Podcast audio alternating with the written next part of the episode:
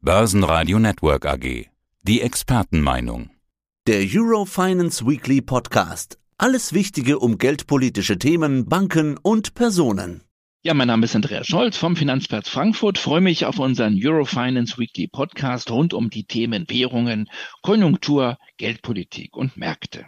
Ja, und wir steigen mit dem Top-Thema für den Markt, beziehungsweise für all diese Themen gerade ein. Inflation. Überall Inflation, vor allen Dingen in den USA ist die Inflation sehr wichtig. Die ist dem Markt immer noch zu hoch, wie es scheint. Es wird ja jedes kleine Inflationsdatum, was nur kommt, sofort auf die Goldwaage gelegt, egal ob das jetzt Erzeugerpreise sind aus den USA. Früher hätte man mit den Schultern gezockt, inzwischen bewegt sich der Markt. Äh, die gängige Interpretation scheint zu sein, die Fed hat noch jede Menge zu tun. Oder wie interpretierst du es? Ja, es war gestern natürlich die Zahl des Tages und die Märkte haben ja extrem reagiert. Die Börsen erst eine richtige Talfahrt gemacht und dann haben sie wahrscheinlich doch gemerkt, sie haben etwas übertrieben und dann ging es wieder nach oben. Wir schauen noch mal auf die Inflationszahl aus den Vereinigten Staaten für den Monat September. Ja, in der Headline-Figure, in der Gesamtrate ging es leicht zurück von 8,3 Prozent im August auf 8,2 Prozent. Der Markt hat mit 8,1 gerechnet, also mit etwas mehr Rückgang. Problem ist einfach die Kernrate. Also die Rate, die wir berechnet äh, sehen, ohne die volatilen äh, Preisträger wie Energie und äh, Lebensmittel. Die Kernrate, die Kernrate will nicht so richtig runterkommen. Im Gegenteil, die Kernrate ist sogar weiter gestiegen. Und das war das Hauptproblem. Im August lag sie bei 6,3 Prozent, im September bei 6,6 Prozent. Das heißt also die Kerninflation, noch einmal, also die Preise ohne den Faktor Energie und Lebensmittel, also die Preise, die so stark gestiegen sind und die quasi der Inflationstreiber waren, diese Preise, die Kernpreise, die Kerninflation geht weiter nach oben. Und das ist das, was hier Sorgen bereitet. Die Inflation ist hartnäckig. Sie hat sich reingefressen in den Preis- und Wirtschaftskreislauf. Und ähm, das allgemeine Gefühl ist, dass sie da länger bleiben könnte, dass sie eben nicht so richtig runterkommen. Die zwei Prozent, die Zielrichtung der FED ist weit, weit weg. Im Übrigen, diese 6,6 Prozent Kerninflation in den USA sind ein neues 40 Jahreshoch, ein neues 40 Jahreshoch. Und da muss die FED noch einiges tun. Und möglicherweise muss die Fed noch viel, viel aggressiver vorgehen, weil die Inflation ist gekommen, um länger zu bleiben. Und jetzt sind wir bei den nächsten Fed-Sitzungen. Was hat der Markt eingepreist? Was hat er noch nicht eingepreist? Also ich denke mal, die 0,75 Prozent, damit zum vierten Mal hintereinander dieser Megasatz, diese XXL-Erhöhung. Die nächsten 75 Basispunkte sollten gesetzt sein für den Monat November. Und dann haben wir noch eine letzte Sitzung im Monat Dezember. Und da kann ich mir auch wieder 75 Basispunkte vorstellen. Der Markt rechnet mit 75 plus 50. Ich würde weitergehen, 75 plus 75. Und auch das wird noch nicht das Ende der Fahnenstange sein. Ich gehe davon aus, dass die FED Richtung 5 Prozent muss, wahrscheinlich sogar über die 5 Prozent hinausgehen muss.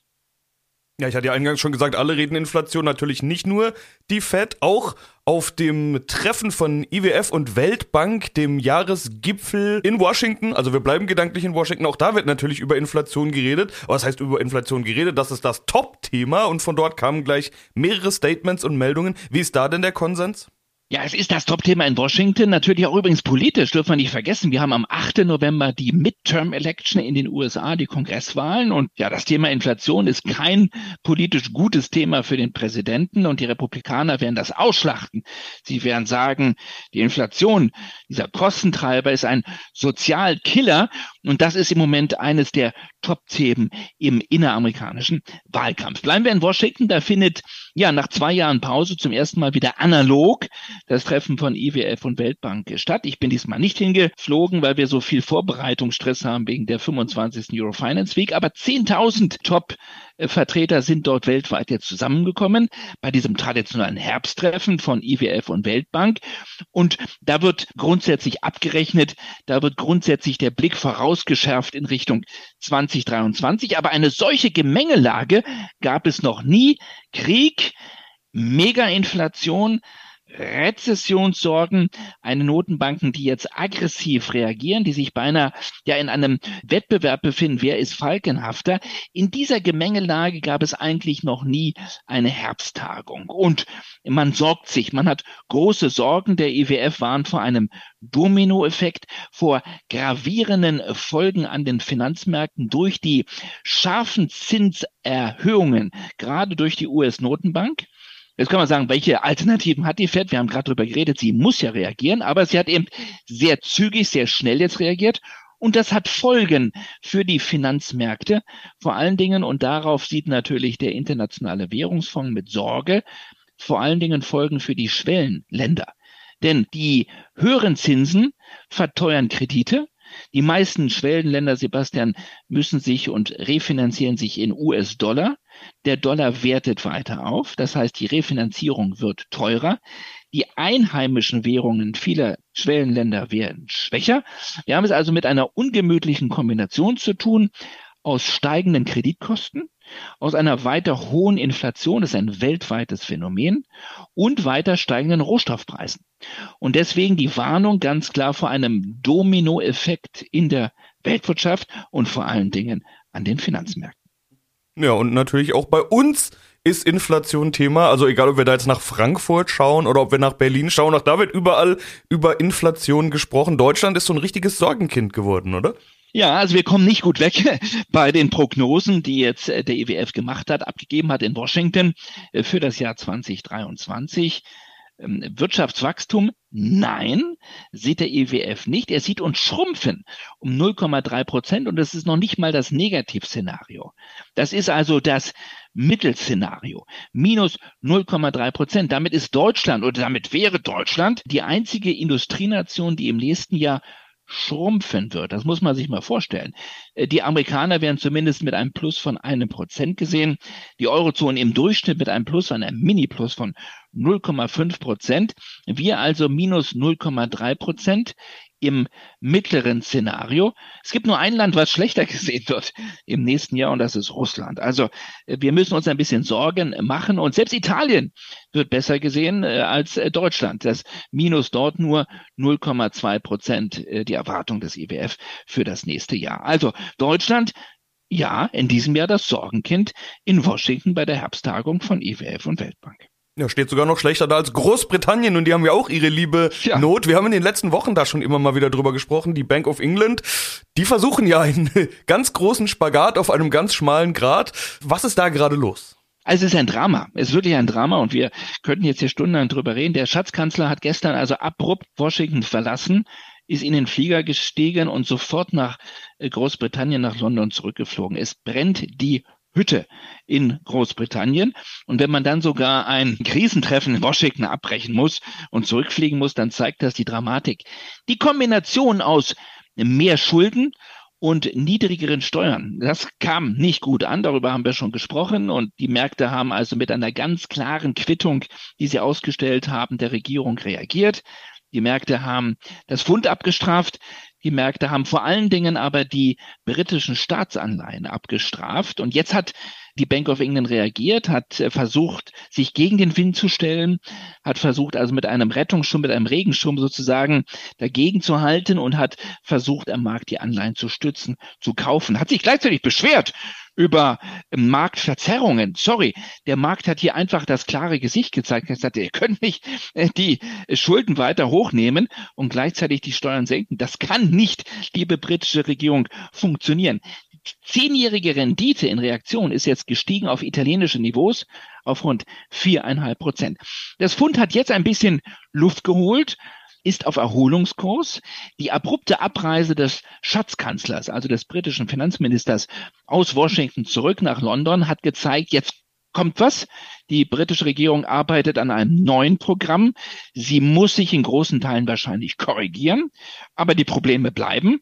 Und ich erwarte volatile Zeiten, nicht nur für die britischen äh, Staatsanleihen, sondern auch für die britische Währung, für das Pfund. Ja, fehlt eigentlich nur noch die Bank of Japan, dann haben wir sie alle durch und auch die haben wir mit dabei, denn auch da gibt's ordentliche Probleme. Was ist da los? Ist fast noch dramatischer. Ist fast noch dramatischer als auf der Insel. Also Japan ist auch eine Insel, etwas größer, aber was wir da erleben, ist ein Krimi. Wir haben darüber häufig gesprochen. Japan hat fast keine Inflation. Jetzt ist sie auch da. Sie ist so ein bisschen bei über zwei Prozent. Immer noch zu wenig für die Bank von Japan. Deswegen ist die Bank von Japan die einzige große Notenbank der Welt, die sagt, nein, bei uns gibt's keine Zinserhöhung. Wir, wir geben weiter Gas. Wir geben weiter Geld in den japanischen Kreislauf hinein. Wir werden die Zinsen nicht erhöhen. Wenn aber eine Währung keinen Zins hat, äh, dann verliert sie immer mehr an Attraktivität. Also das ist das klassische Lehrbuch. Und was wir jetzt erleben, nicht nur in dieser Woche, sondern ja seit Jahren, ist, dass der Yen immer, immer schwächer wird zum US-Dollar. Und diese Schwäche ist mittlerweile dramatisch.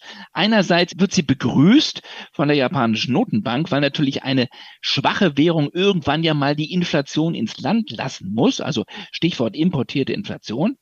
Auf der anderen Seite ist die Währungsabschwächung so dramatisch im Moment, dass jetzt sogar die Bank von Japan dagegenhalten musste. Sie hat zum ersten Mal nach langer Zeit wieder interveniert und jetzt entsteht ein Poker. Jetzt entsteht das Kräftemessen in Echtzeit zwischen Märkten und Notenbank. Kann eine Notenbank sich wirklich gegen den Wind lehnen? Leaning against the wind. Äh, das ist jetzt die entscheidende Frage. Und die Märkte pokern. Wann hat die Notenbank reagiert? Bei 146, als der US-Dollar über die Marke von 146 zum Yen gestiegen ist. Aha, haben die Marktteilnehmer gesagt, jetzt ist es der BOJ zu heiß. Im Moment sind wir, ich habe gerade draufgeschaut, bei 147,55. Im Moment geht der Yen weiter runter und die Bank von Japan hat jetzt drei Optionen. Entweder sie schießt wieder Geld nach, sie interveniert, dann ähm, merkt der Markt, die Nerven liegen blank. Oder sie wartet erstmal ab, ob der Yen vielleicht sich ein wenig erholt, bis vielleicht wieder auf 146 zurückkommt. Oder sie macht gar nichts. Das Problem ist, wenn sie immer wieder hinterher rennt und bei höheren Niveaus wieder versucht zu intervenieren, dann weiß der Markt, er kann die BOJ weiter provozieren, er kann sie weiter herauslocken und dann wird sie auch bei 148, bei 149 wieder nachrennen. Schlimm wäre es, wenn es Richtung 150 geht. Also hier ist alles offen. Wir erleben einen Krimi, einen Machtkampf, ein Machtspiel zwischen den Finanzmarktteilnehmern am Devisenmarkt und der japanischen Notenbank und auch dem japanischen Finanzministerium, denn von dort kommt ja das Geld. Bin gespannt, wo wir nächste Woche stehen bei Dollar Yen. Ja, überall Baustellen und die sind alle noch nicht zu Ende erzählt, diese Stories. Also da können wir wirklich jede Woche, glaube ich, bei irgendeinem dieser Themen ansetzen, wenn nicht bei allen. Andreas, soweit vielen Dank. Besten Dank und viele Grüße aus Frankfurt. Tschüss. Das war der Eurofinance Weekly Podcast. Börsenradio Network AG. Der Börsenpodcast.